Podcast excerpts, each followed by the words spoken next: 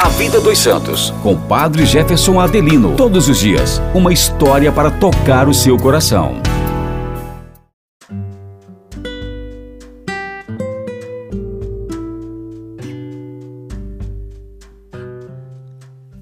Meus irmãos e irmãs, sejam todos bem-vindos ao podcast da Diocese de Caruaru, A Vida dos Santos. Vamos conhecer a história de Santo André Dunglac e companheiros mártires. O Papa João Paulo II, em 1988, canonizou, na verdade, alguns dos muitos ousados na fé que se encontram entre o período de 1830 até 1870. O Vietnã conheceu a Boa Nova de Jesus Cristo no século XVI e o acolheu em sua integridade. Então, entregar-vos-ão à aflição Matar-vos-ão, sereis odiados por todos os pagãos por causa do meu nome. Mas quem perseverar até o fim, este será salvo. Santo André Dunglac era de família pobre, mas reconheceu a riqueza do dom sacerdotal e foi ordenado padre em 1823.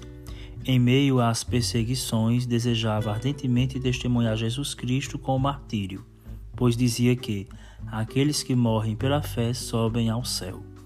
Na Ásia, iniciou-se grande perseguição aos cristãos.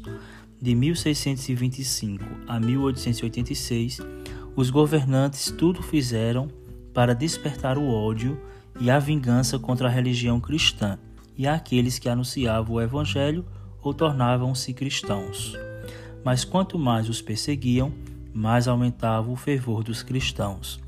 Esse período culminou com a morte de 117 santos, sacerdotes, bispos, pais de famílias, jovens, crianças, catequistas, seminaristas e militares. Todo, todos esses mostrando a universalidade do chamado à santidade com o próprio sangue. Santo André Dunglac e companheiros mártires, rogai por nós. Até amanhã, com a graça de Deus.